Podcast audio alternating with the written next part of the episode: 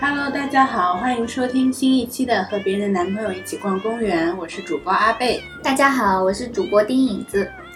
大家好，我是第二次来的陈乔，今天在影子家。对，我们今天在影子家录播开心客，干杯开心！终于有这种现场干杯的下午茶时间，好多播客里面都一边喝酒一边录播客，我们什么时候可以实现这一点？然后我们今天想要聊一期跟猫猫狗狗有关的话题，因为无论是我还是影子还是乔，我们三个人都是非常非常非常喜欢小猫小狗的人。然后对于我们来说，这个世界可以没有人类，但是不能没有猫猫狗狗。人类还是要的吗吧？先把自己消除了。我觉得可以把自己消除，然后猫猫狗狗就可以幸福快乐的生活在这个世界上。我前两天正好看到有一个博主的签名，说遇到的人越多就越喜欢狗，然后当时就想到了阿贝，因为包括我自己还有我身边的大多数都是猫党。嗯，但是就是有那种快乐小狗人格和喜欢快乐小狗的人，然后我觉得阿贝就是一个典型。你觉得我是快乐小狗人格吗？呃，我觉得你是一个养狗的人，不知道为什么。就是我小的时候唯一的愿望就是想要养一只小狗。然后我爸爸曾经带过一只非常非常大的狗，就是那种可以做军犬的狗，回家花了两千块钱买回了家。然后呢，因为那只狗太大了，它只能每天待在花园里。然后那只大狗，它每天晚上都会在花园里嚎叫，然后让整个小区的狗都跟着它一起嚎叫。哇，那场很 像狼哎，哦，对对对，然后到了第四天的时候，我妈妈就跟我爸说，要么就这只狗留在家里，要么就我走。哦，这是爸妈典型的碰到这种小动物典型的那个 威对，胁。是的，是的。然后后来我爸爸又花了两千块钱把这只狗还给了那个 卖它的人。为什么还要给要还对啊，两千块钱，嗯，可能他心怀愧疚吧。然后后来在我高中的时候，呃，我爸爸从我他的朋友家里带回了一只黑色的小狗，那只小狗，呃，从此之后就留在我们家。它留在我们家的唯一原因，就是因为我妈妈太喜欢它了，它符合我妈妈对狗的，就是我妈对狗有很多不能忍耐的地方，比方说它，嗯、会吵啊，会闹啊，会呃可能会打翻家里的一些放在地上的摆件啊。但是巧克力就是一只完全不触碰它的任何雷区，可以完美避免它的任何雷区。然后它唯一的缺点就是可能只要一出门就会非常的疯狂，但是我妈也从来不遛它，所以它就感受不到它的疯狂，它就很喜欢巧克力。然后它就是那种每天晚上都会趴在地上抱着小狗，然后说“巧克力妈妈爱你” 的那种。这是你妈的狗。对，是我妈的狗。嗯，我觉得小猫小狗会非常懂得家里的权力中心在哪里，对哦 对然后去讨好那个权力中心。而且我觉得，就是不不同的人，确实包括这种不同的人，有点像不同年代的人，嗯喜欢的狗的，不能说狗的性格，就直接是狗的 breed，就是它的品种确实有点不一样，这个很奇怪。嗯我本来不相信这种很很刻板的这种把狗分成不同品种，给它们不同的性格，然后搭配不同的人群，我本来不信这一套。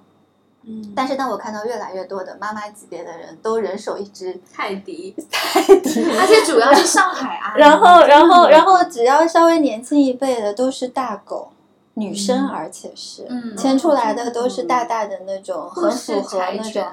对，而且它还是有阶段性，因为比如说啊、我小时候就心目当中就符合那种女生形象，就是感觉就是要养要养一只非常帅的那种很英俊的那种嗯。大狗，我觉得这是给我一种养狗的一个一个一个 image，一个一个现形象。嗯但是到了，我觉得到了大概呃，我自己已经养狗养了十几年之后，我发现我身边的人开始养宠物的时候，他们都开始养猫。嗯，就特别是呃九五后到零零后这个阶段，基本上之前我们没有说养猫变成泛滥成一种现象级的那种，就基本上养宠物好像大部分人还是倾向养个狗，不管是大狗小狗。这个我有发言权，嗯就是我很小的时候就是一个，就是我感觉从出生到我四五岁的时候，我就是一个典型的猫派，就我非常非常非常爱猫，嗯然后无论是我在街上看到那种流浪的小猫，还是呃我奶奶家和外婆家都会养那种猫嘛。但是你知道那种以前家里养猫就是为了捉老鼠，所以嗯其实不太把它当做呃宠宠物物，对，就是一半宠物一半散养。但是嗯大多数情况下它是有 duty 的，对对，但是依旧我就是很爱小猫，然后看到呃别人家养的狗，就是不会太有那种连接感。然后像上学的时候，同学们会互相之间起外号或者是昵称之类的嘛，然后我永远都是叉叉猫啊之类的这样的一个外号，就是我那个时候。典型的身边的狗党是比猫党要多的，嗯因为我感觉小的时候大家对于猫好像还是会有一些偏见，或者是觉得，比如嗯猫很冷漠啊，对，然后猫不认家呀，，对，狗是人类最好的朋友，最忠诚的朋友。是哎，我们真的很注重忠诚诶，东亚社会。对人类。然后，但是随着开始上中学、上大学，尤其是大概是在我上大学快毕业左右的那个时候，就是养猫逐渐成为一个全球的趋势，就不仅是国内。对对，包括你看，就是反正真的是有有一个阶段，我突然发现跟猫有关的这些产品嗯，也变得非常的，就一下子就开始泛滥在市场上。就对。我养狗，就是这个应该是因为我既养狗又养猫，就我给我狗的化肥虽然是只大狗，虽然它洗澡很贵，狗粮真的很贵，但是我我倒没有说我要给我的狗买各种什么玩具啊，就是没有太多，就是感觉是那种比较精致的，而且是非常的那种分类很细的那种玩具没有。但是等我养猫的时候，我突然发现哇，选择好多，就感觉就是给猫买个猫砂，我都要挑很久，你知道吗？就各种有四种猫砂，感觉要买个猫砂要首先要做个攻略。嗯嗯，然后而且啊、以前买狗粮都就都是就是进口的为王，嗯，就是基本上有几家就是比如说呃那那个皇冠啊什么的，基本上就买买这几个大牌子。但是我买猫粮真的是，我觉得国内的非常多的小牌子或者品牌，它有非常多的细分，以至于适应不同的猫。就是比如说玻璃味的毛，或者是长毛的嗯那种毛，就就让突然让我觉得哇，就是感觉这个市场就非常的卷。然后我想，一个市场能细分到这样的精细度，应该是已经发展到一定程度，嗯而且国产品牌非常多，所以我觉得这跟一种经济是有关的。对，嗯，其实，嗯，养猫变成就是城市很多青年的首嗯选嘛，也是因为就是猫猫的性格，它比较独立，然后它不太需要你每天去遛它。对以，前我在互联网大厂工作的时候，我就有一个同事，他当时也是蛮好笑的。他本来好像是准备去养养一只小猫，所以就去了像宠物店之类的地方。但那宠物店可能是猫猫狗狗都有，然后不知道为什么，就冥冥之中他就看上了一只小狗。就那个嗯狗的眼神，就一下子打到他了，然后他就一时冲动带了一只狗回家，然后那只狗好像是一只泰迪。那个我那同事是一个男生，然后他说我也不知道为什么我领了一只泰迪回家，然后就要对它负责。然后互联网大厂的节奏就是不止九九六嘛，大家都懂。后来就变成他每天很憔悴的加班，但是加完班夜里还要带着狗出去对。跑步。狗的狗的消耗，就是狗消耗主人，因为狗是一定要出去这件事情，对，不然它会抑郁。嗯，而且我发现狗它好像不会自己上厕所，就是它没有像猫，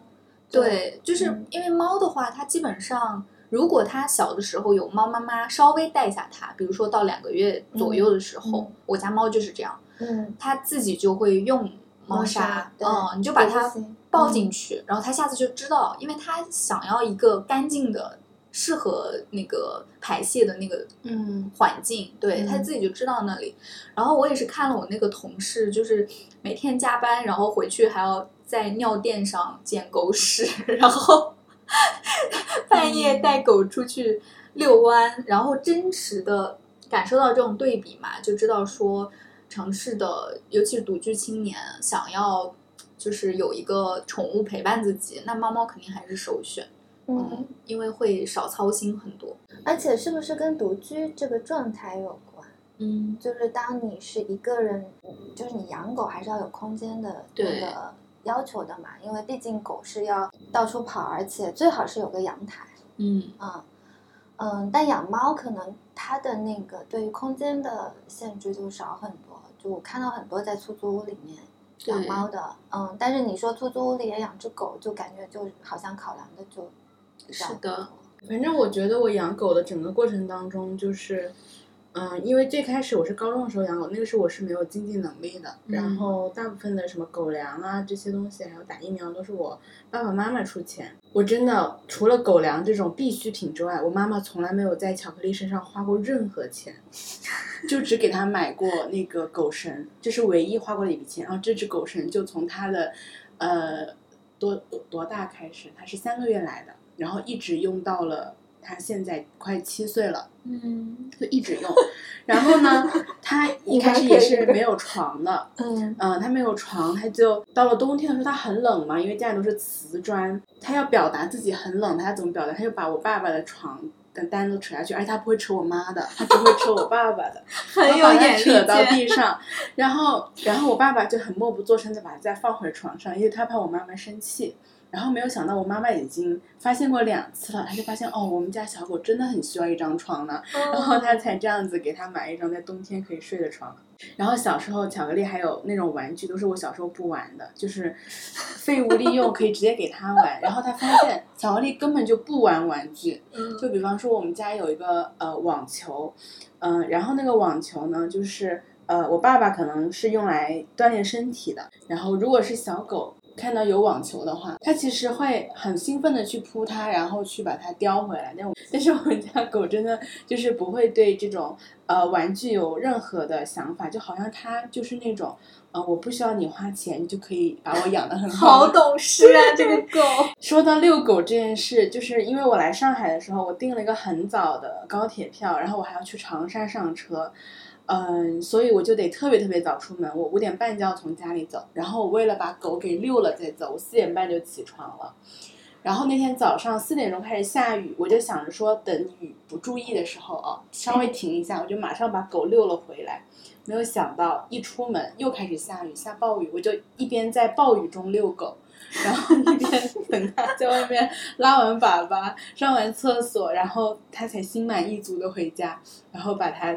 清理干净了，我又迫不得已洗了一个澡才走。就是我觉得狗，嗯，养任何的，当然我不喜欢叫猫猫狗叫宠物，因为我觉得就是好像有一种，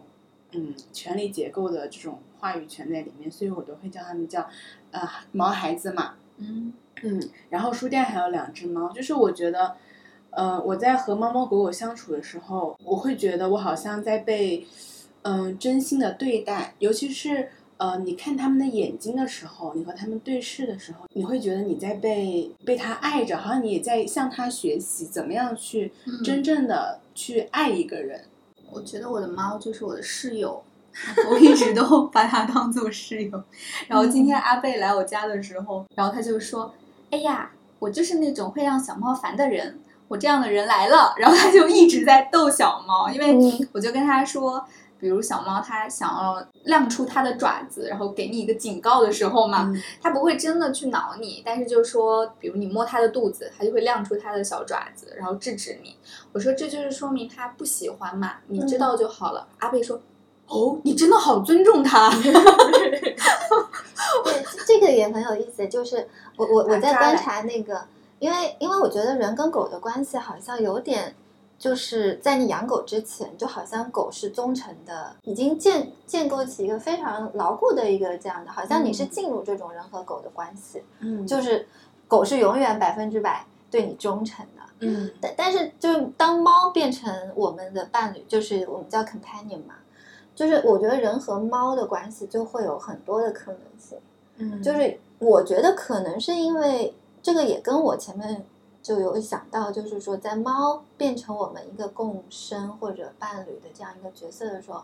它的人群就可能更加的年轻化。嗯，就就不像，就是说，包括像我爸爸这一代，他们也养宠物，但是他们对宠物真的就像你说，他就叫宠物，对，他还是觉得我在养一个畜生。对，就是在根本上，他哪怕喜欢他、爱他，但是还是把他当一个，呃，肯定不是不是那种家人。对，但但我觉得我我们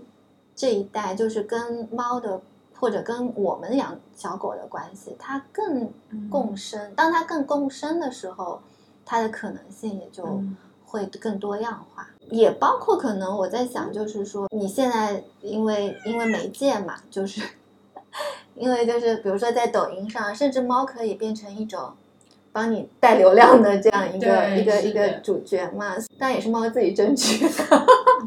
就这种关系其实是非常的，我觉得共生的，它不是一个主宰控制的关系。只要有经济在，它就可以反而去颠颠覆这个，好像是我们在。啊，供养它，它可以反过来，只要在这个生态里面，它就能激活某一些新的这种，嗯，互相的可能性。这个我觉得还挺有，挺有典型。而且我觉得刚刚说到就是城市人或者年轻人养猫的那个流行嘛，它也伴随着就是一种。猫文化的建构，因为就是人类真的投射了很多很多那种性格给猫，就是猫猫统治整个地球嘛，就是没有什么是猫咪 虏获不了的那种。对，而且一旦这种关系建立起来了，自然就会有所有的经济，包括资本，去向它靠齐。比如说好莱坞在。做情节的时候，在某一某一个阶段开始，里面必须有猫，或者必须有这样一个类猫的这种小动物或者小的卡通的形象，这就变成了一个非常能带动年轻人这种流量的一个一个重要的元素。所以在某一程度上，我不觉得是我们在养猫，在一定程度上，猫也在控制人的文化，甚至在主宰人的文化的。对，但这样挺好的。嗯，我小时候就是一个特别特别喜欢。嗯，小动物的人，你要尊重它。谢谢猫猫参与录制。是的，是的，就特别特别喜欢小动物，就是无论看到街上的猫猫狗狗，就影子知道我每次走在路上之后看到小狗就会和它打招呼。哦，对，就是我和阿贝很神奇，就是路上的任何一只猫我都会看得到，然后我跟阿贝一起走的时候我就发现，哎，路上的任何一只狗它都会看得到。然后会跟他们打招呼，然后会喊他们，就和他们说你好和再见。然后呢，呃，我小的时候有一段时间，就是每一年我都要打狂犬疫苗，因为我每一年都会被各种各样的狗挠伤或者抓伤、咬伤。然后，呃，有一次我记得我好像是去云南玩的时候，有一个农农家乐里面他们养了一只藏獒，嗯，然后所有人都很怕那只狗，只有我上去抱住了它。然后我们玩的非常好，对，我们玩的非常好。然后我有时候会觉得，就是，嗯，在路边也会有很多小狗来主动和我打招呼，就他们会走过来，然后蹭蹭我这种，就是我会觉得他们是能够感受到我对他们的喜爱和友善的。然后我觉得真的很神奇，包括，呃，我们书店不是有两只小猫嘛？然后两只小猫都是在它们六岁的时候，因为它们的主人。呃，生了小孩，然后发现自己无力再抚养这两只小猫了。因为女生在生了孩子之后，她们确实我也能够理解，她们对于呃孩子的投射啊、关注会更多，也确实没有更多的时间来放在呃他们自己家之前的毛孩子身上。那老公呢？对呀，我就是很不理解，男人去哪里了？为什么不可以？虽然我我不支持这种怀怀孕了或者生了孩子就把猫猫丢掉的这种，但是。嗯，我反正是因为这两这两只猫，因为这个原因来到了书店。我发现其中有一只猫，它叫豆沙，它非常的胆小。它虽然胖胖嘟嘟的，它吃很多，但它胆子很小很小。只要书店有一点风吹草动，它就会藏起来的那种。嗯，然后到现在为止，它就变成了一只什么样的猫呢？就是只要有客人坐在那个座位上，它就会爬上桌子，慢慢走进他的怀里。然后那个客人，那些客人就会觉得有一种一脸被宠幸了的感觉，就觉得好骄傲啊！一个小猫主动走进了我的怀抱。你昨天还说你家小猫书店小猫不会营业，可会了呢。因为。主要是乔的工作室的那只小猫叫做一只小猫，实在是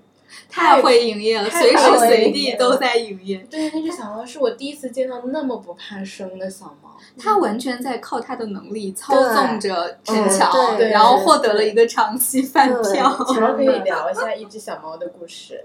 为什么叫一只小猫呢？因为就是不敢给它名字，因为我家已经有两只猫了，就土著嘛。然后我也曾经把它带回家，想要那个把它融入我们家的这个猫的生态，包括我先生的那个，我先生是非常爱猫的人。但问题就是，两只猫和三只猫真的是两回事。就是首先，一只小猫是要专宠的，嗯，嗯，他他去的，他一到我家，他待的唯一一个地方都不是我的床，是我的枕头，就是他是贴着你啊你的脸的，而不是贴着你的身体。然后另外两只土猪就惊呆了，这个套路他们不会。见世面了，对，所以这这就就是天赋啊！他对那个时候应该才两个月大，四个三三个半月吧，三个半月很小他就是一下子进入了最核心的。那两只就本来觉得那两只已经是牢固的、稳稳的占据了男女主人的那个，就是我，因为我我我跟我先生睡觉，就是在一只小猫没有去我自己家之前，因为之前它待在我工作室，就基本上晚上一睡觉，我呃有一只我是那只木木嘛，是跟我关系比较好的，就就躺在我的那个肚子上，它它是个吸奶怪，就是它是。就一定 每天都是要吸吸，就是吸你的衣服。他他已经搞不清楚这个具体位置在哪，反正就是吸一遍。另外一只就是一只小田园，它是我先生的专宠，但是它也是非常乖，而且非常独立。但是它是一到晚上就会躺在我先生右边的大腿旁边的，就这两个是固定位置。然后我就发现，等一只小猫来我家，占据了我跟我先生枕头的中间的时候，那两只小猫就在我家的卧室的各个角落，就是两个制高点看着它，哇，就那那个场面 就是，然后看着虽然是看着那只小猫，可能它也在，他们也在 figure out 这什么情况，观察，但但是那个局面就变成我我跟我先生两个有种负罪感，你知道吗？就感觉背叛了。就是那种，然后，然后，然后我先生就受不了了，他说这什么情况？不行，这打破了原来很好的一个平衡，嗯，就打破了。然后他说不行，家里不能再有第三只猫，因为他是个医生，他有洁癖，就是三只猫的毛量 基本上 每天出门要刷个十分钟才能出去，所以我们一直在想要给他找一个就是合适的，但但后来发现我们根本不怕找不到他的领养人。只是我不舍得，嗯，我不但在说我不舍得，我不舍得，就就我的条件是不能出上海，然后、然后要让你可以回，随时可以回去看对看。对对对，但我的朋友说一说就我要带回带他去海南，我要带他去什么湘潭，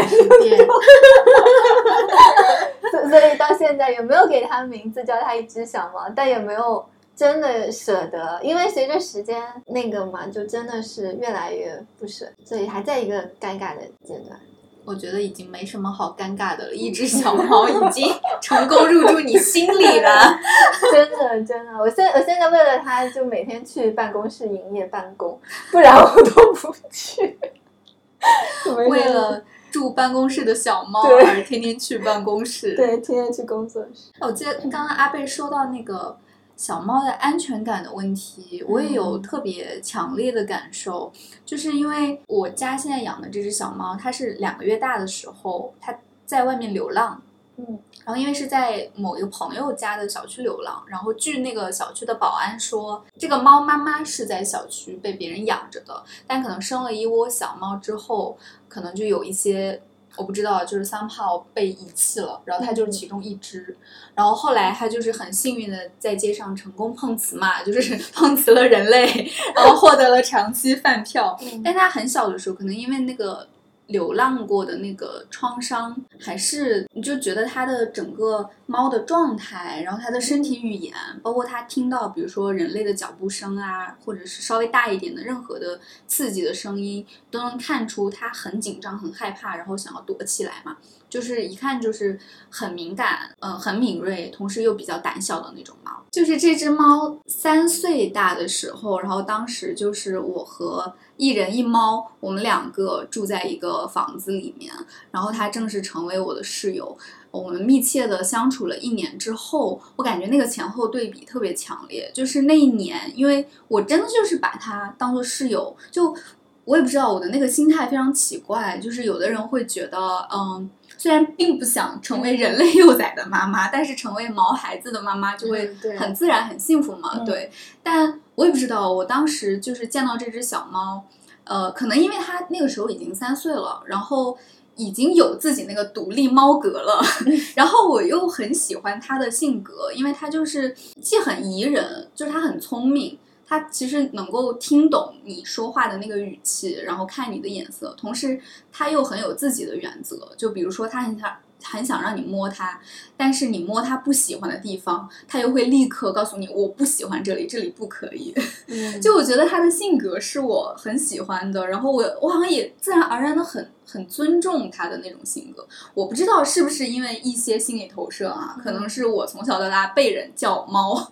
然后我像我闺蜜说，我逐渐拟猫化了，我就特别能理解她的很多那种微妙的情绪，所以我就是真的把她当室友，然后从来，比如说她不喜欢被抱的时候，然后她就会喵喵叫，嗯，反抗嘛，然后我就会真的把它放下来，就不会觉得说啊，你为什么不让我抱？我每天给你铲屎，每天喂喂食喂食喂粮什么的，对。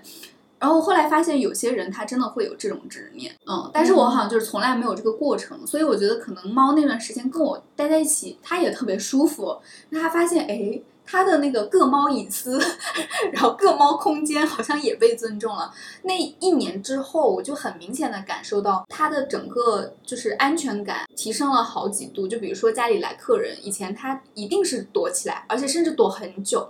然后后来，只要家里不是来一堆人很吵的话，来一两个朋友，他都会就是营业。就像你们今天来嘛，他现在就已经更加，就是，呃，他在见阿贝没多久，他就露肚皮了嘛，就是说明非常信任这个环境，然后也非常信任，比如说来到家里的朋友，对，就和之前判若两猫。我其实前面在开始的时候我在找一本书，因为因为就人类学里面有一个非常重要的属于后现代的一个人类学家叫 Donna Haraway 嘛，他提出一个点就是说，其实我们人已经部分的变成猫了，啊，就你身上得有猫性，你才能真正跟猫去建立一个关系。也就是说，猫猫有的时候会对有一些，就像阿飞前面说的，有的狗狗看到它会自然会。呃，给他一种亲近的那种友好。当人不顾就是执着于自己是人这件事情，那你会看到人身上其实就这个肉身来说，身上都有各种各样啊其他生物或者其他的存在的一种属性。最简单的就是我现在每天出门衣服都是粘猫毛的，就是在某一程度上，带一批。对呀，我就就在某一程度上，我身上也是有猫毛，就我也长着猫毛这件事情，或者是我出来肯定是带着猫味的。对对对，就就这些东西，就是你不能说是长在我身上会怎么样，但它肯定是意味着你已经向另外一个生物在发射一种信号，就是你也是 part of them，就是你也是我的 fellows，所以它才会信任你。嗯嗯，所以在这个程度上，我觉得就是就是后人类的社会，就是说可能程度更加跨物种，就更加程度更高一点。我们就是啊，真的在进化的过程当中。可能就是因为猫来到我们这个阶段的人的这个社会里面，跟我们就紧紧的编织在我们的文化和我们的生存的境况里面，甚至参与了很多，包括经济下滑怎么怎么样这些事情。所以，我们进化，我们的人类的进化，包括文化的这种基因的进化，都已经深深的卷在跟他们的命运相通的这个过程当中。对，嗯。说不定就是现在有一些人走出来，就是一只猫的存在走出来，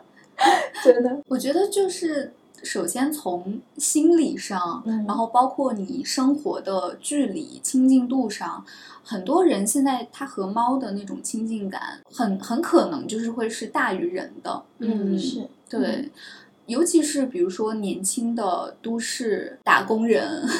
然后如果他拥有一只小猫，或者说他一直梦想着说自己合适的情况下，比如说，嗯，因为想养一只小猫，所以去努力挣钱，然后呃租一个可以独居的房子，嗯嗯，然后就是为了拥有一只自己的猫。我前几天还在朋友圈看到一个女孩子，她就是说，呃，自从她养了一只小猫，然后她每天上班或是呃像约会等等这种不开心的事情，她回去都会跟她的小猫讲。嗯然后，但是她也不是把小猫当做那种好像情绪垃圾桶，因为其实就是你作为人的理性来说，你知道你的小猫它最多它能听懂你的语气，然后 sense 到你的一些情绪，但是它不可能能听懂 你的整个故事的嘛，所以它肯定不是说把猫当做一个出气筒或者情绪垃圾桶的作用，但是它很感激猫猫在倾听它。我觉得那种陪伴其实是一种很微妙，但是又很深的连接。然后我也有朋友说，他之前就是很伤心，很伤心，因为他就是是一个比较容易抑郁的人。就是虽然我们都有抑郁情绪嘛，这是很正常的，但是他可能就会呃，就是气质型的抑郁，他会更容易比我们有那种抑郁的倾向。然后每到初春的时候，他就会非常非常的难，嗯，好可怜啊！对对，我呃我就很心疼他，然后我们也会经常一起聊天，然后后来也是，呃，当时他和我们共同认识的另一个女孩子，她们两个合租，然后一起养了一只小猫，然后那只小猫也是那种特别敏感，然后就是用他们的话来说就是怂怂的一只小猫，但是那只小猫就对情绪非常的敏感，然后每次它不太高兴或者是它低落，然后在哭的时候，它的小猫就会跑过来蹭它，然后就走进他的怀里。那种安慰，我觉得就是它是胜过语言，或者说和语言不在一个层面的。嗯对，就是这种，我觉得猫对那种心理上的安慰跟亲近，其实很多时候是，我觉得不养猫的人，或者说，嗯，我们的上一辈人、上上一辈人是很难理解的。嗯，对对，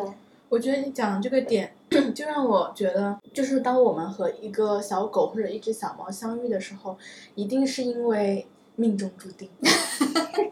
阿贝的眼里闪着光。对呀、就比方说一个呃很容易抑郁的女孩子和一只就是对于情绪高度敏感的小猫相遇，然后包括就是我们家的巧克力和我妈妈的相遇，我觉得很神奇。我妈妈很讨厌很吵的东西，但巧克力就非常的安静。她安静到什么程度呢？就是如果这一天我们忘记给她放饭了，她都一声不吭。它怎么安静的让人心疼？然后而且他好像对吃这个事情也没有什么欲望，就是我妈妈也是对食物不是那么有有高度欲望的人，嗯然后我妈妈也非常挑食，巧克力也是一只很挑食的小狗，就好像巧克力好像注定会成为他的小狗那样。嗯然后我会觉得小猫和小狗非常的能够，嗯，因为影子是我第一个认识到会尊重小猫的人，就是 我说我说的尊重不是说嗯。就是不虐待它什么的，嗯。而是说小猫拒绝你抚摸嗯。或者拥抱的时候，它真的会停手。我真的第一次遇到这样的人，因为我是那种如果嗯、呃比方说我把豆沙抱在怀里，它被我抱烦了，它开始叫了，我会更兴奋，我还想把它抱得更紧。我跟你有点像，好可怕哎，这就是那个 cat person 和 dog person 的区别吗？我跟你说，我之所以这样做，不是因为，比如说我我有一个道德什么规范，而是因为我能共情他。嗯，对，就是当他表现出一些烦躁，然后他开始呃，比如说扭来扭去，或者直接伸爪子，然后或者是想要轻轻咬你一口做警告的时候，嗯。我觉得他很不舒服。啊，对嗯对我我是这样的，我家现在我有四只猫 恭喜你！就真的对一只小猫，就是那个特别会的那只小猫，嗯它有的时候挣扎，我觉得它就是更想要我抱紧它。但是我因为我另外两只小猫是有点救助的嘛，那如果是那只小猫做出一下它，有一只小猫甚至它从来不给人抱，但是它会允许我稍微抱那么两秒钟，哦，但它一挣扎，那种挣扎是真的挣扎，所以我一感觉到我就会立即放它，还会安抚一下它。嗯，对，所以所以就是应激，其实。对对对，因为那只小猫刚就是应激完救回来的，嗯嗯，所以这也给我留下了一个非常 trauma 的经经历嘛，哦就是他的这个 trauma 已经在我照顾他的时候，我已经深深的，因为我每天就在担心他还在应激吗？他尿，因为他那应激就是泌尿嘛，一嗯泌尿就尿血。嗯，所以我每一天都是活在他的应激的这个嗯世界里面。所以当他一反映出害怕，我立马也是像触电一样。嗯嗯，就这个是确实是有种有种嗯直接的身体感受。嗯嗯，但是我会觉得猫猫狗狗很尊重人类耶，对啊，因为因为是呃，我们书店有个小伙伴，他是比较呃害怕猫的。嗯，我们书店另一只小猫叫皮皮，它感受到就这个人类不是很喜欢它的呃蹭它的腿啊，或者是怎么样的时候，它就先默默的躺在它的旁边，躺在它的桌边，然后也不凑近它，然后等。那个女孩子习惯他的这种靠近的时候，她又开始把脑袋放在他的手里，最后 对，最后就开始让他帮他梳毛了。成功驯化一个人类。然后，然后巧克力是一只就是见人疯的狗，就是只要有客人来，它就非常的激动，要抱人大腿的那种。然后有一次，它突然一下抱到一个朋友的腿，然后那个朋友就一下被吓到了，就尖叫了一声。嗯然后巧克力就感受到了，它下次再想抱人腿的时候，它会先用爪子挠挠它，然后说：“哦哦，我要抱你的腿了，你准备好了吗好可爱。？”对呀、我就觉得，嗯，猫猫狗狗真好。对，我就想说，其实猫猫狗狗很有边界感的，嗯然后尤其是猫猫，因为我对狗不是很熟悉嘛，猫猫就是其实因为它整个从生理结构上来说，它非常非常的敏感，嗯比如说它的那个听觉神经可能是人的好几十倍，所以呃每次。就是比如有外卖小哥啊，或者是朋友来家里，可能还在电梯里面，猫猫其实就已经知道有人要来了。嗯嗯，那如果像以前我住住在那种楼梯房，那就更明显，嗯他就会感觉到，哎，有人的那个脚步声在向我们这个房子逼近。对，然后所以每次声音大一点的时候，猫都会飞机耳嘛。我觉得那种共情就是，我觉得好像和猫在一起之后，我好像都变得更敏锐了。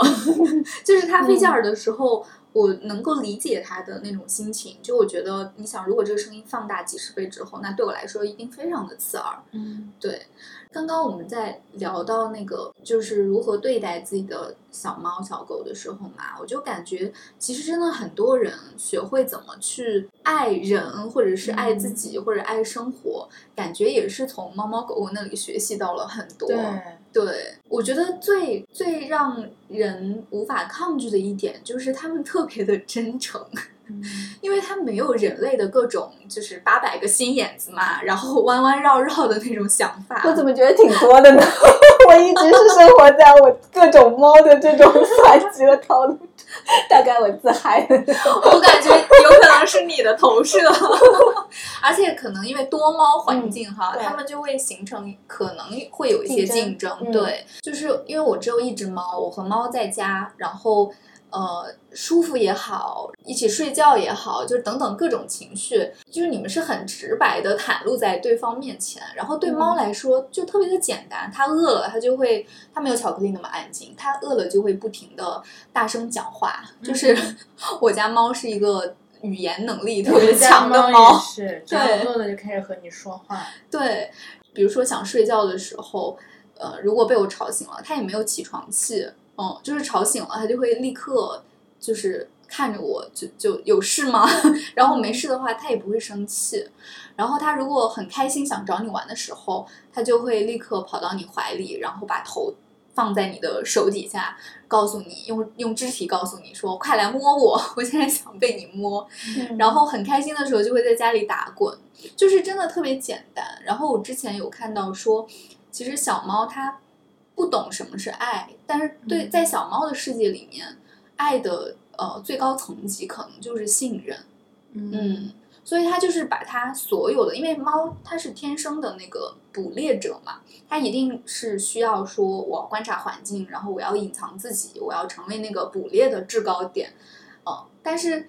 当它已经成为你好像家庭的一部分之后，它就放开了很多它 DNA 里面的这些东西，它就开心的时候就在你面前露着肚皮，对，就是它表达它的所有的情绪、情感和喜欢都特别的简单。我觉得每一只猫，它的就你刚刚在形容你的小猫的时候，我突然有点羡慕我最早养我第一只狗就是嗯雨果嘛，就我跟它的关系跟你是有点像的，就是很亲近、很直接。因为当时我只有它，它只有我，就是我跟他的关系就最直接，就是他睡觉就睡在我旁边，然后我是从小把他带到大的，然后我跟他最好的关系就一起出去带他出去遛的时候，就他他的世界里只有你，而且你的宠物也只有他一个。但是当当我后来开始。就带回一只又一只，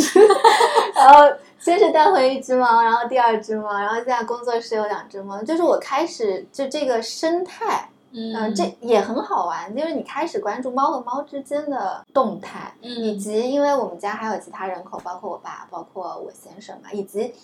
两只猫它就会有偏好嘛，嗯，就会选哪个是跟它最亲近的，有的时候甚至我我先生因为做医生，他经常值班。当他最喜欢的男主人不在的时候，那只猫要怎么讨好我？然后我又经常威胁他，我说：“你看，男男猎人出去了，不一定回来的，你要想清楚，现在谁是你的依靠。”就我又会你戏很多的。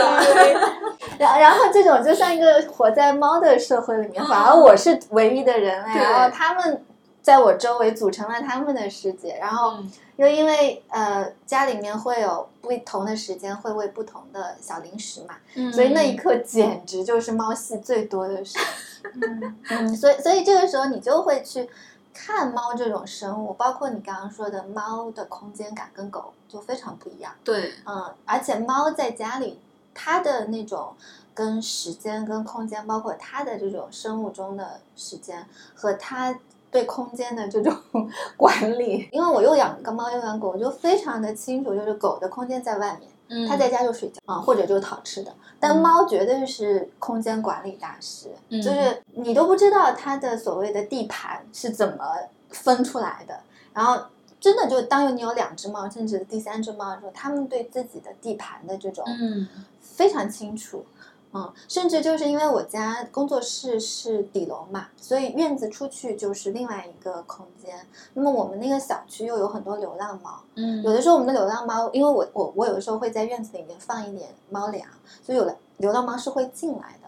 嗯，所以你你就会看到家猫和流浪猫之间的 不一样。嗯嗯，我是我真的觉得就是猫猫的世界，你不能小瞧它。就是甚至一个社区，因为猫，因为流浪猫的存在，它会改变社区的关系。嗯嗯，因为我我们的那个本来我们对我对工作室的那个小区是没有感觉的。嗯，但是自从就是我发现我的邻居会抓。流浪猫去做绝育，对，然后他们会认得，就是每一只每一只流浪猫，然后会担心，就是某一只如果一段时间不在，他们会互相在业主群里问，嗯，有没有出问题？如果是出问题，就有点像它是半世家一样，它是被共同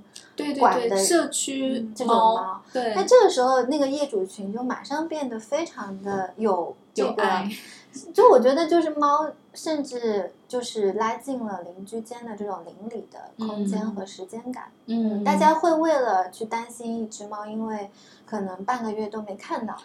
然后去互相询问，看看谁看到有没有受伤啊，或者有没有是是因为生小孩出意外了。就是这这些问询，会让我觉得这个邻里的。感受活生活在里面是很不一样的。嗯，我就想到前两天我有个朋友，他住在浦东，然后他就说浦东的一些我不知道是社区组织的还是小区自己自发的，就是有放那种猫咪屋，然后里面会定期投放一些猫粮，同时它每个猫咪屋都有一个摄像头，然后这个是对所有就是只要你是这个呃社区的人员之一。就是社区居住者，那你就有权利加入这个系统里面，你可以去实时的看到有哪只小猫咪，然后过来吃饭了，它是几点钟过来吃饭的等等。我觉得这个就做的特别好。对对对，而且它的影响力是非常快的。对，就一旦有一个人提出做些什么，马上我觉得有点过度的 受受爱。就有的时候我觉得过了过了，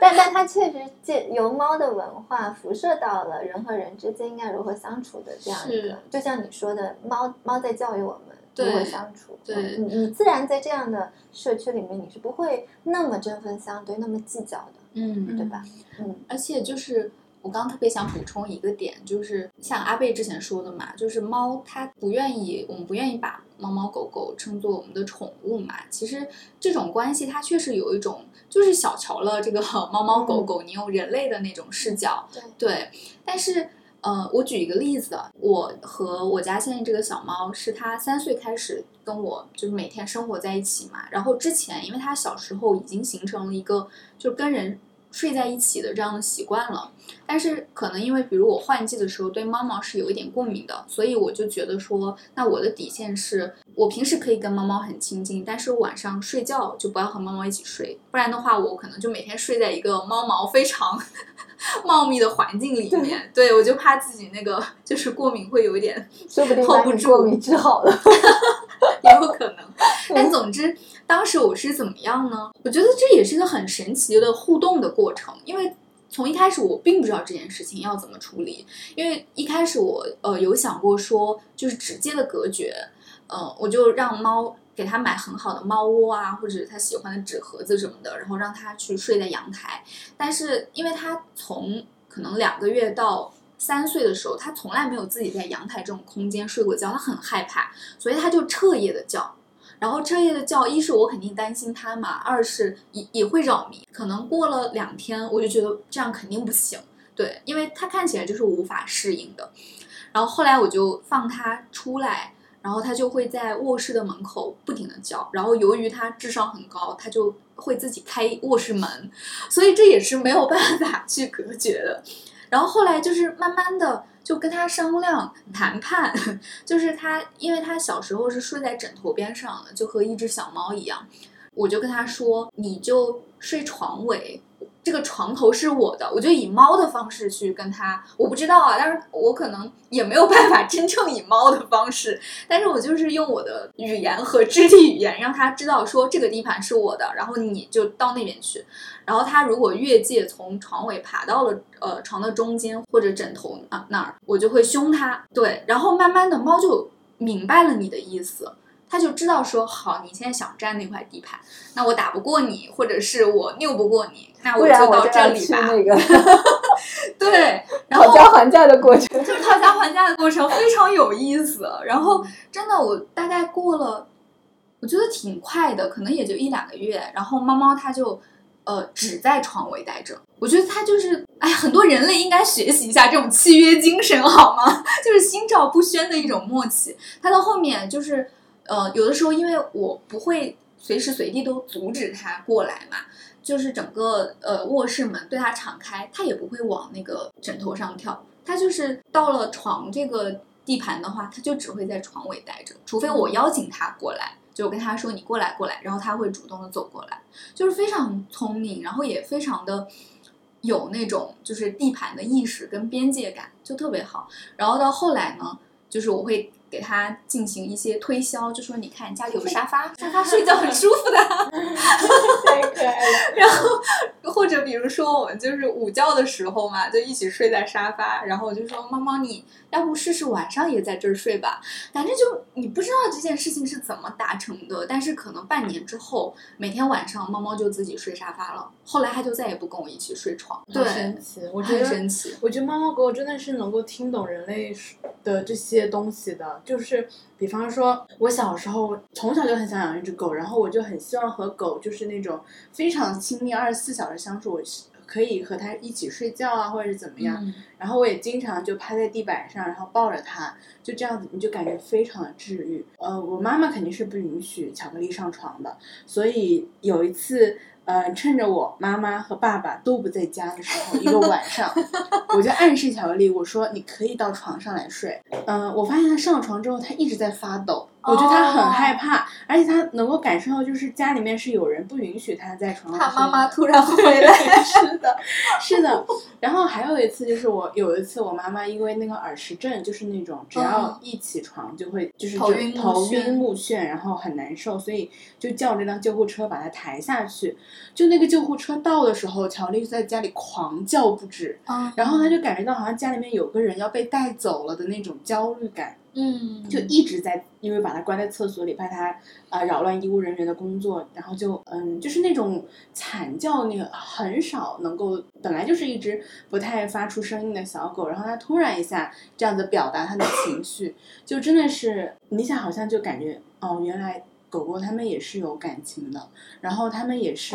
能够表达自己的情绪的。嗯、刚刚乔和影子聊到那个上海的社区，呃，对于猫猫的这种关爱，真这就是我很喜欢上海一点，就是我觉得这是个宠物很友好的城市，就猫猫狗狗很友好。就像我在湘潭的时候，我每天包里都会放一包猫粮或者狗粮，因为我觉得这种粮食嘛，如果是流浪猫或者流浪狗的话，其实流浪猫吃狗粮，它其实只要对对对，它们是可以互吃的，然后也是能够活下去的。我就会在包里面做这样的事情。但也由于我是个书店店主，太穷了，我也没有办法把大家都带去绝育这样子。但是我就会发现，就是在小城市里面，大部分的人也因为老老年化人口很严重，所以就大家就嗯，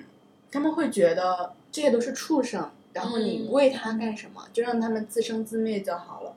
嗯，然后也会有那种，比方说我出去遛巧克力的时候，就会有一个爸妈或者大爷一直在我后面说说你为什么要养这么大的狗啊？然后怎么怎么样？巧克力根本就不搭理他们，但是你内心听到你会觉得非常难受，就好像呃你最好的朋友然后不被别人理解的这种感觉。嗯所以，嗯、他们甚至还会，因为巧克力它虽然它长得很凶，但它是一只很温顺的小狗。然后听出来了，对，然后然后他们会跟那个物业说，就说让我们把狗送走。然后那个物业还来跟我们说了，然后我爸爸就说，那这样子我们就早上七点钟之前去遛它，所以我们就家里面也本来就起得很早，所以就很早就会出去遛巧克力。然后他也那么早，他也没有办法找到他的狗狗朋友，每天无法社交对对 无法社交的小狗，它是一只没有社交的小狗。呃，但是我们小区里面有两只狗是完全散养的，就是它们有主人，它们主人根本就不在家里面养它们，都是在小区里养。我也不懂为什么不不牵绳。天小啊狗，但他们很年幼的时候，我以为是两只流浪狗，我还特意给他们搭了个棚子，然后每天都去给他们喂食。我后来才发现他们是有主人的，而且人家主人还住别墅呢，就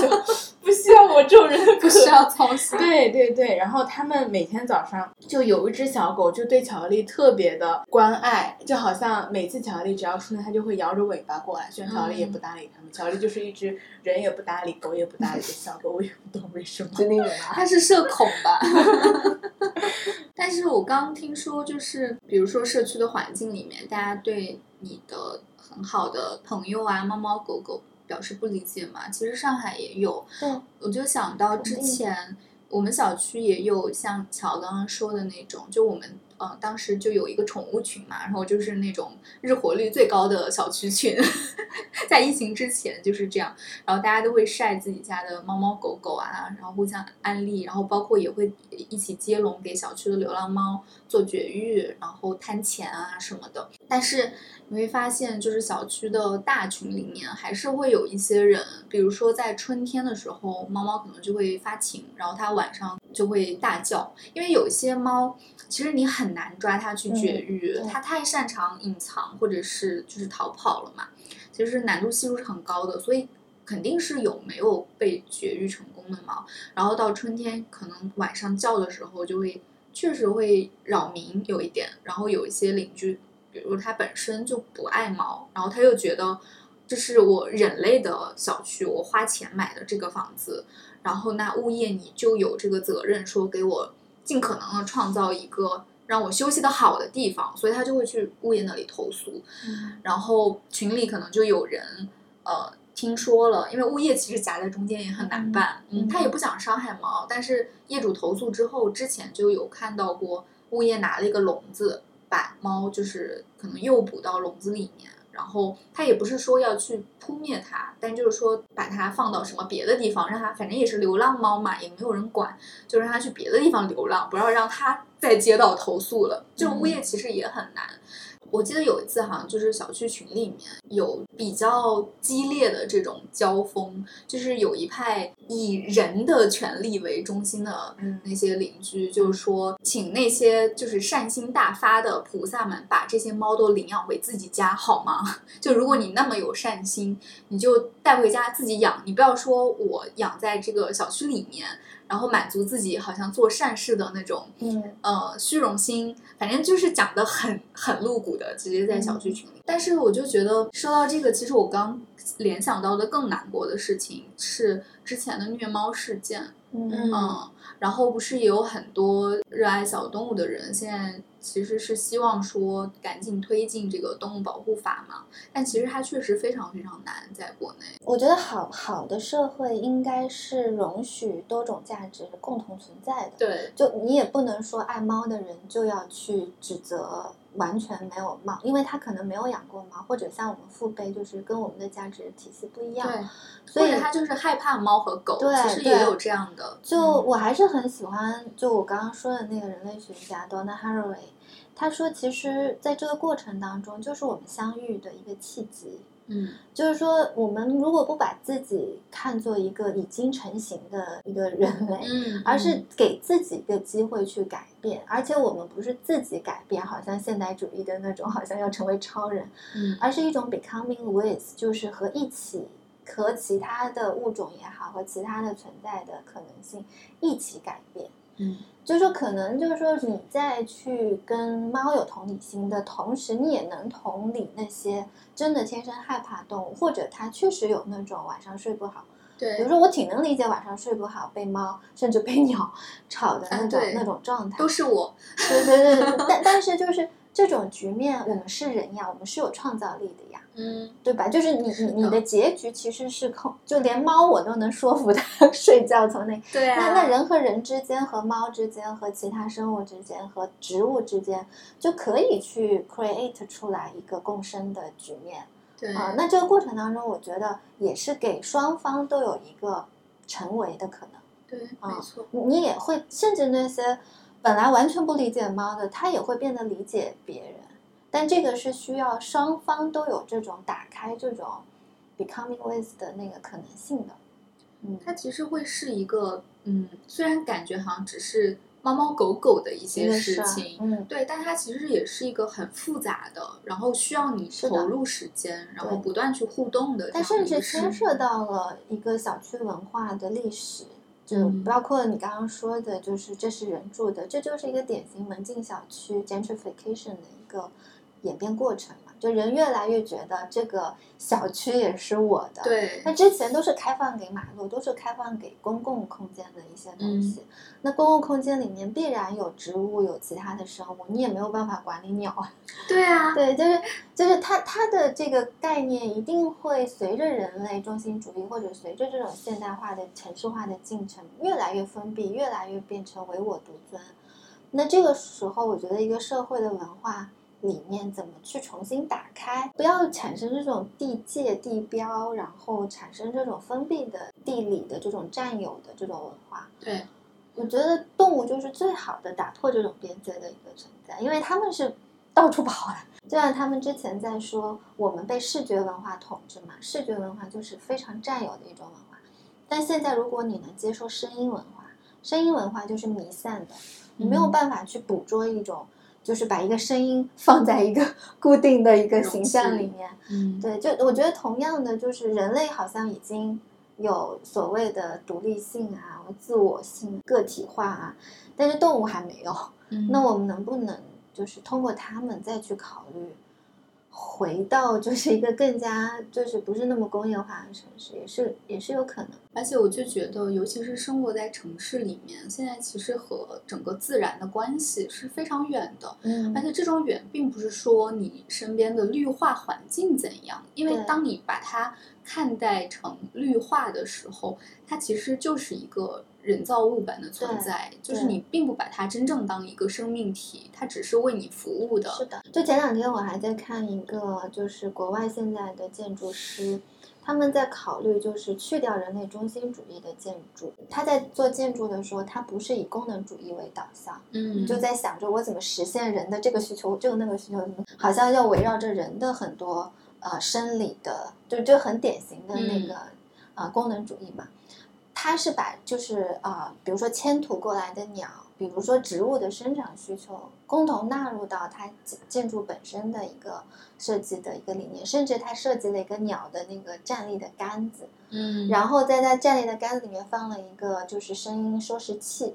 然后让这个声音收拾器能除了鸟在的时候，鸟不在的时候也持续的去放这种声音，让人也能听到。所以这个有点像是一个鸟以鸟为中心的一个建筑的关系，嗯然后来改变，就是说我的居住的定义是什么？到底是我栖居在这里是为了就人类住在这里，还是说我跟我的生态一起住在这里？嗯我觉得这些概念其实都在纳入，就是说共生的这样一个概念。我觉得就是他们说猫的经济好像变得很资本化，那我觉得这是不可避免的，反而这种多一点更好。对啊，就就你你既然无法避免消费，那就把好的消费是 更加渗透多一点，对吧？与其消费一个什么奢侈品、什么包，去宰杀那种那种多样化一些对动物的皮毛，不如就是让大家都为猫咪花钱。说到最后，感觉应该接一个猫粮的广告。在此植入，快来找我们吧。我我不记得是哪个国家了，反正我经常在小红书上刷到伊斯坦布尔哎，对对对，就他们是一个猫猫超级友好的城市，然后我觉得它就和乔说的那个是一样的，就是就大家都能够和猫相处的很好。我我可以很理解那些不喜欢小动物的人，嗯他们可能天生就是对他们无法产生爱意，然后无法产生连接，无法共情。嗯，尤其是狗，其实有些人是真的怕狗怕，而且我怕猫的也很多，对对对，是但是我真的是不能够忍受，就是那种虐猫的事情。就有的时候，嗯，你看到网上的那些信息，然后你会觉得，天呐，这个世界怎么了？他他那么对待一只小猫，然对待了那么多只，残暴的对待那只小猫，但是他依旧能够活跃在互联网上，然后他依旧没有绳之以法，因为没有这个法律可以保护那些小猫。但是其实，我觉得这就是一个。呃，男权社会很典型的问题就是女性作为第二性，她没有办法有很多权利，就是因为男权的结构无法和女性共情，所以这个小猫它们被虐待，然后被虐杀，被残暴的。我我我的那个朋友圈里面有一个动物医生，就宠物医生，然后他每天都会发一些他。呃，比方说又给哪只流浪猫绝育了呀，又放出去了呀，然后到处找领养这种。他有一次就发了一条朋友圈，然后那个朋友圈就是，呃，他朋友的门店里有一个女孩子，初中生哦，嗯就把猫从笼子里拿出来，然后抛着，就掉掉在地上，然后听那个惨叫声，嗯然后再把它拿起来，再往上抛，然后再掉掉在地上，然后最后把这个猫搞死了。宠物店老板就报警了嘛，然后警察和家长也只是说教育一下，然后也说啊、呃都是畜生嘛，就是一条生命走了，没有什么那个大不了的。呃，很多的这种连环杀人犯，他们在虐杀人之前，他们都是从虐杀小动物开始的，尤其是猫咪，就是小猫的那种惨叫声和婴儿的惨叫声嗯特别相像。嗯啊我不能听这个。我刚救助完一只小猫，所以我已经被 trauma 过了。我听到这个，我就会想到刚刚就是把那只要血的小猫救回来那个惨样，我都吓得不行，每天都担惊受怕。嗯，我很小的时候有亲眼，因为那个时候，呃，就是我妈妈单位有食堂嘛，然后我其实没有看到虐猫的现场，但是我是看到就是食堂的那个就是厨师那个叔叔，他试图救助一只被虐待的小猫，然后那个。我不知道为什么我当时在场，所以我几乎是看到了整个的过程。然后，因为我从小刚刚说嘛，就特别的爱猫，所以我就那个画面就是至今一直在我的脑海里面，包括前阵子呃网络上的那些所有的视频，呃，我我真的都屏蔽掉，对我嗯全都不敢看，我甚至连打码的我都不敢看，因为我觉得就是那就是人间地狱的那种模样，真的嗯。但是我至今还是记得很小的时候看到那个叔叔他，嗯、把一个很粗的钢筋从猫猫的脖子附近取出来的时候，那个猫一开始是疯狂的、疯狂的去反抗嘛，因为它觉得这个人肯定是想伤害它，它本来就已经被虐待过了，然后他可能在附近只是想讨口饭吃，就是在食堂的垃圾桶周围。然后这个叔叔其实就是想帮他，我至今都记得那个叔叔跟猫说，因为那个猫可能就是把他整个手都抓的不行了，然后那个叔叔就，唉，语重心长的跟猫说：“猫啊，我在救你，你知道吗？”然后后来他把那个钢筋拿下去，那个时候都没有宠物医生一说，他可能就很朴素的给他消消毒什么之类的，剩下就让他自求多福了嘛。但是。就是拿下去的那一刻，那个猫就没有再反抗，就是那个猫明白说它其实是在救它。但是后来长大之后，我想到这个事情，我觉得让我不寒而栗的一个点在于，因为我很小的那个时候，我刚刚说的整个事件发生其实是在一个小镇，那一个小镇，然后又是一个单位的食堂附近，也就是说虐待它的人其实就生活在我的周围，嗯，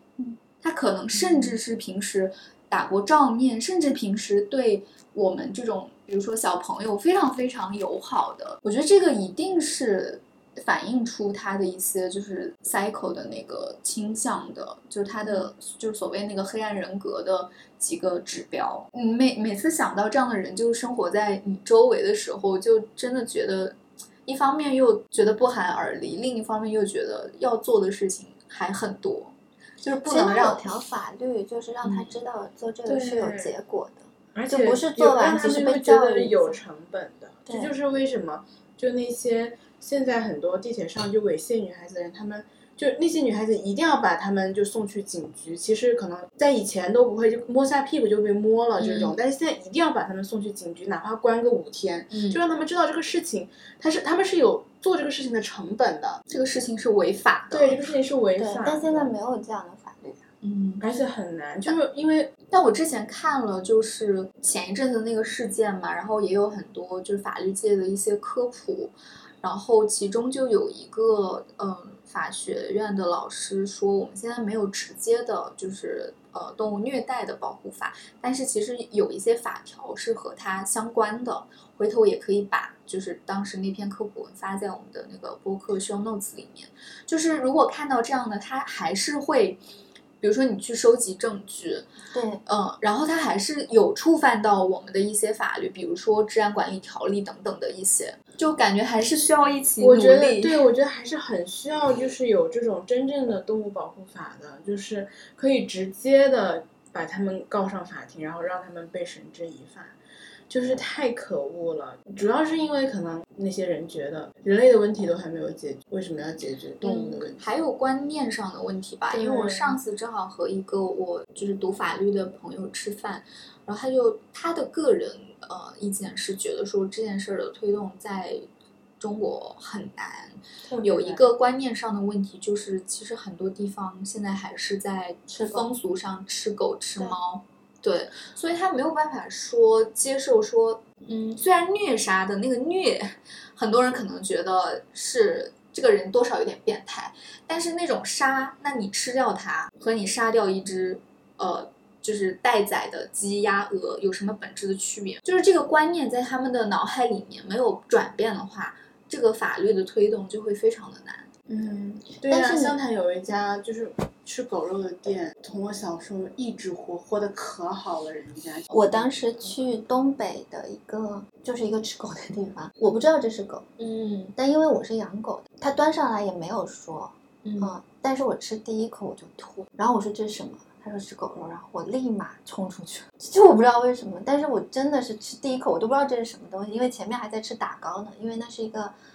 呃，就是朝鲜店，那打糕特别好吃，我吃了好多。就是我觉得哇，这家餐厅东西很好吃。狗肉上来的时候，我就觉得有点怪那个味道，吃的时候我就很不舒服了。然后我就是知道，刚你们说那个捕山的那个过程，我觉得就是因为我曾我的狗曾经走丢走丢过嘛。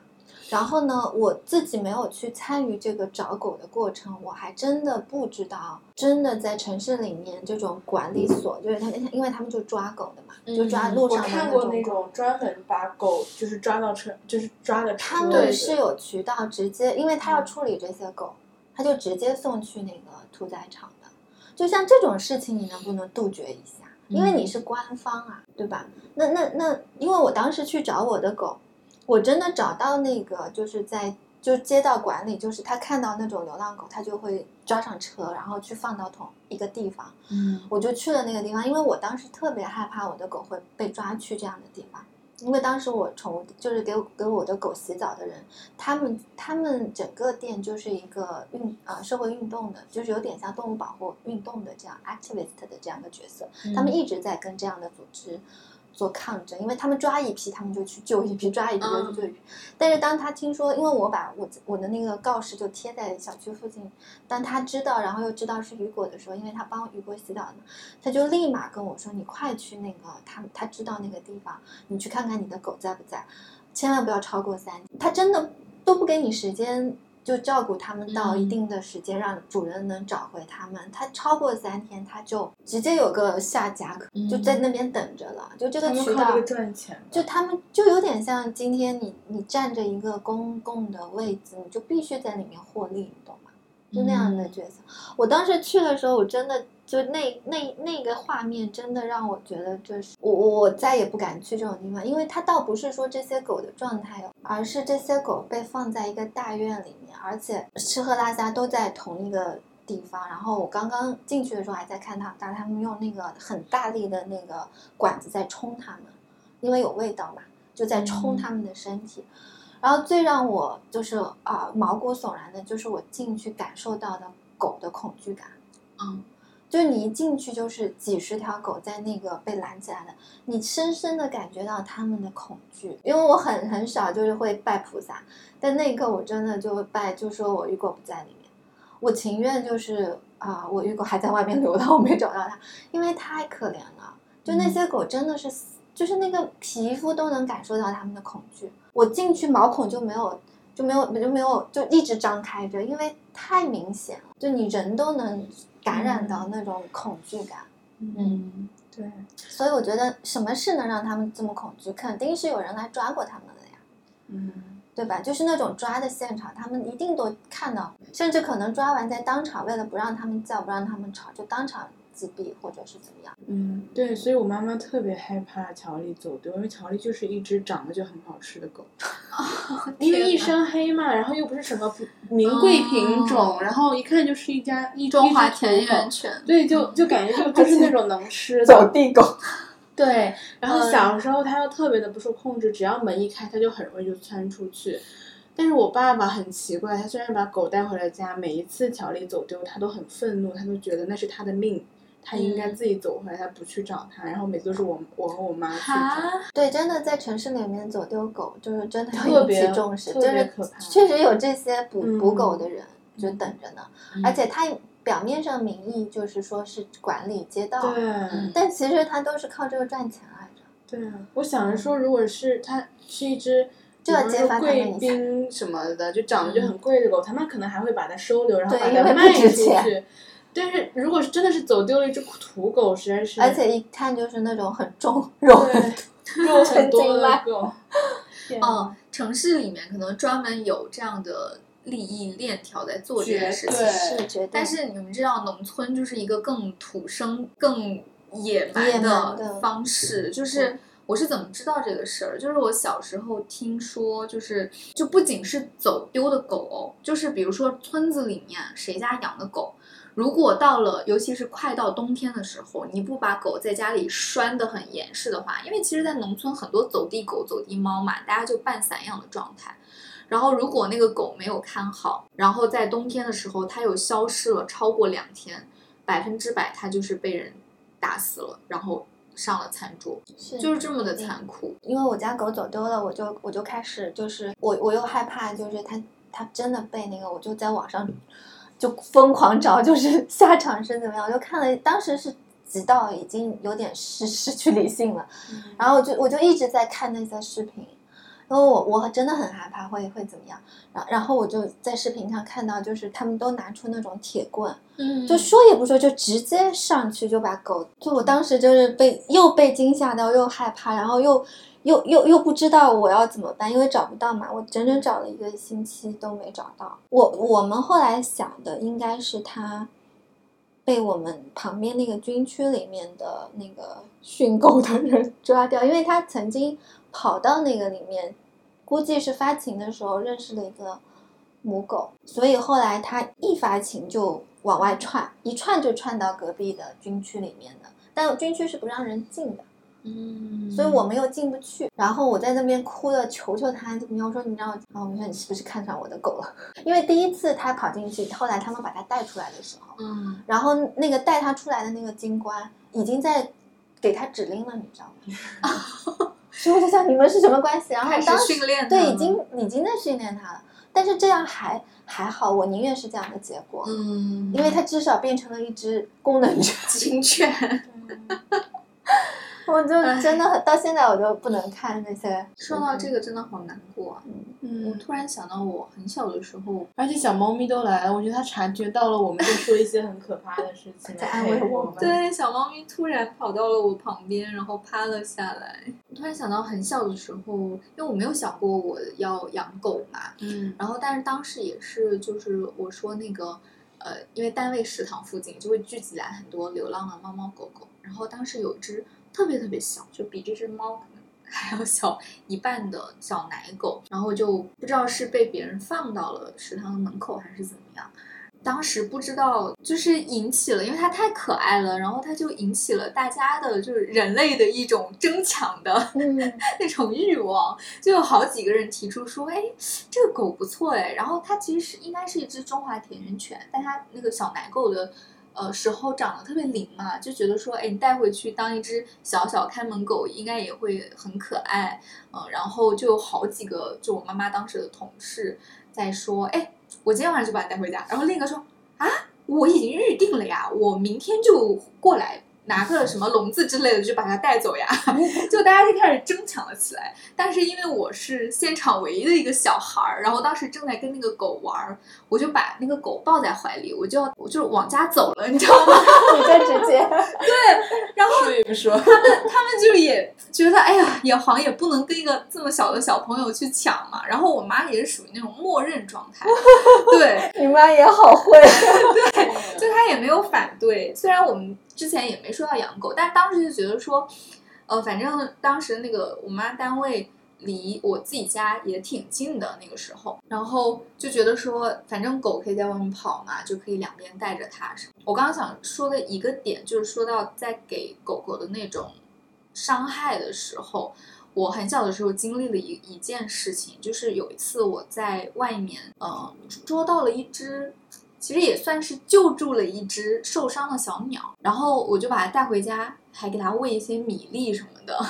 然后那个鸟真的吃，我就很开心嘛，我就觉得天呐，我居然有一只小鸟，然后它愿意跟我回家，还吃我喂它的米，我觉得特别开心那天。那个时候很小，完全不懂说原来猫猫狗狗是会去捉鸟和吃鸟的。所以后来那只奶狗，它可能那个时候也还很小，可能从两个月变成三四个月这么大的时候是，它的天性。对，这是它的天性。然后我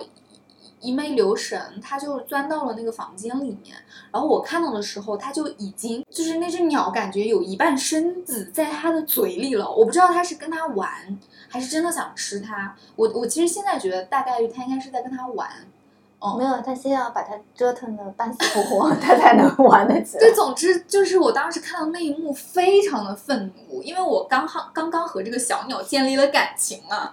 然后我就觉得天呐，你这只狗，你居然要吃这只鸟，你太可怕了！我们平时都给你好吃的，你居然还要来吃这只鸟，就是小孩子的那种不安人事的那种想法。我那天就非常非常非常愤怒，然后我就习得了那种所谓的大人在愤怒的时候如何去对待那只狗。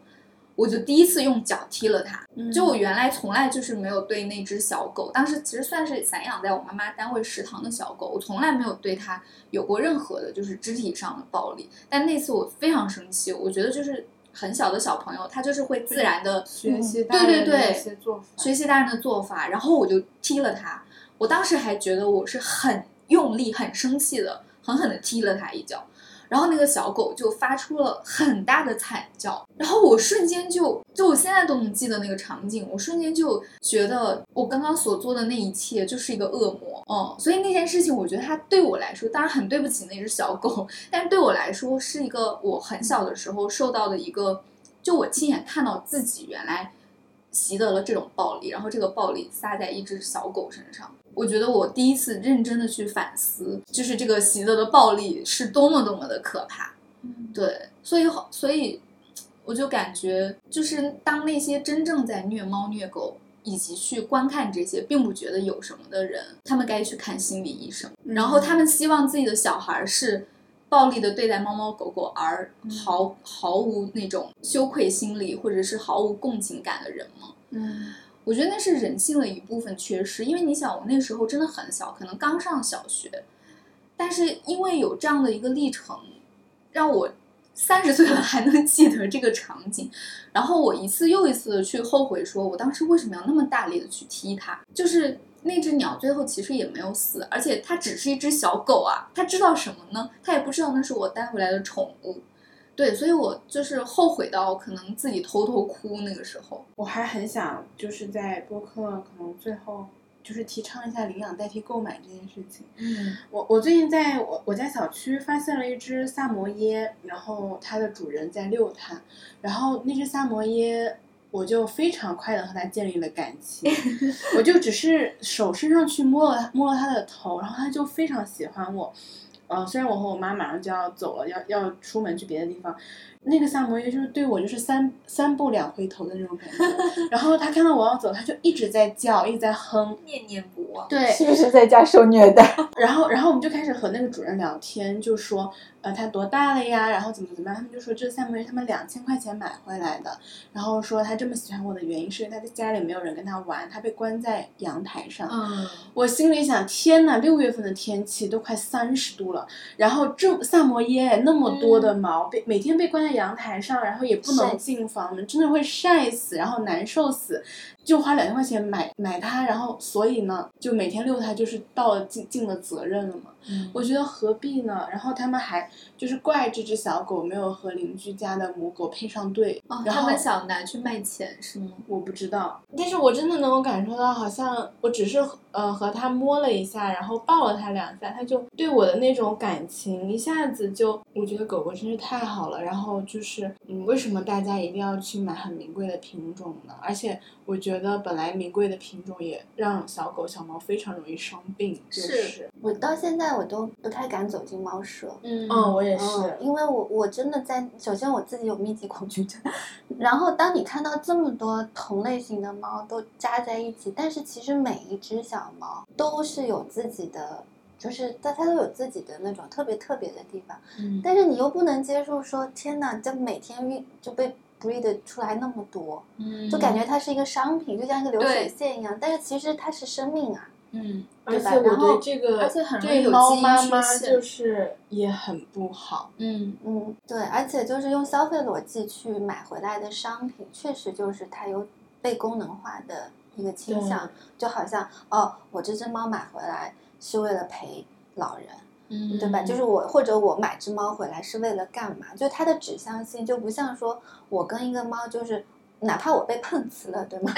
就是我被碰瓷了，但是我对它不是出于一种我要用它来干嘛，我只是出于就是说，我们就是我也不可能见死不救，我我哪怕我没有打算养它，但是在那一刻你建立起来的感情，就就都会对他负责，至少。对吧？就至少你你再把它送出去，你也是会继续负责到底，帮他找一个好的、嗯好的领养人的。是的，嗯嗯，我有一个弟弟，然后他小的时候非常想要一只狗，然后我的爷爷就承诺他说，呃，只要你考试考到多少分，我就给你嗯买一只小狗。然后，呃，买了一只品种不对的拉布拉多回来，其实就是一只土狗，而且还花了几千块钱。就被狗贩子骗了，是吗？然后买回来之后呢，我弟弟既不遛遛它，也不喂它，也不给它洗澡，就不承担任何养育它的这种责任，然后每天只是为了和它玩。嗯然后呃，后来我弟弟一家从爷爷家搬出去之后，这只狗就被留在了爷爷家。然后我爷爷就非常讨厌这只狗，就每天把它关在厕所里，也不遛它，也就是只给它饭和水喝。这个过程一直持续到呃我爷爷离世，然后我叔叔才又把这只狗接回了他们家，所以我对我的叔叔一家。一直都抱有很强的怨念，就是这一点。然后我们家的小狗，就是我虽然高中的时候我爸爸才把它带回来，然后是他朋友家就是生的一一只小土狗，只要我在家我就会遛它，然后会给它做狗饭，然后我会。就是给它洗澡，就这些东西都是我来做，然后我们也没有把它关在笼子里，但它也是一只非常非常听话的小狗。嗯，就是我们很容易被消费主义，然后被金钱来绑架，但是我觉得比起人来说，可能猫猫狗狗更会知道怎么样对待生命。那我们这一期播客就到这里结束喽。来，喵喵，来，喵喵两句和大家。他说：“你们开始强迫我了，是吗？强迫我营业，开始警告了。猫猫和大家拜拜，拜拜，我们拜拜，我们下期再见，下期再见，拜拜，拜拜。”